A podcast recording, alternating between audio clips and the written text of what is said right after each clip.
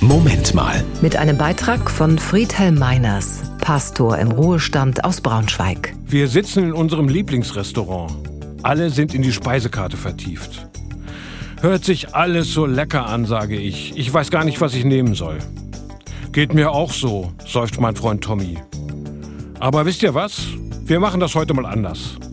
Jeder und jede bestellt, worauf er oder sie am meisten Appetit hat. Und alles kommt mitten auf den Tisch. Und dann frage ich, wir lassen uns jeder und jede einen leeren Teller geben. Dann können wir von allem probieren. Ich bin ja ein bisschen skeptisch, aber warum nicht? Wir probieren das aus. Und dann wird serviert. Der Tisch biegt sich unter den leckersten Speisen. Pilzrisotto, Käsespätzle, eine vegane Linsencremesuppe, Gulasch mit Spätzle, Caesar-Pommes. Wir sitzen um den vollgedeckten Tisch, wir reden, lachen und schwelgen. Die Spinatknödel musst du unbedingt probieren.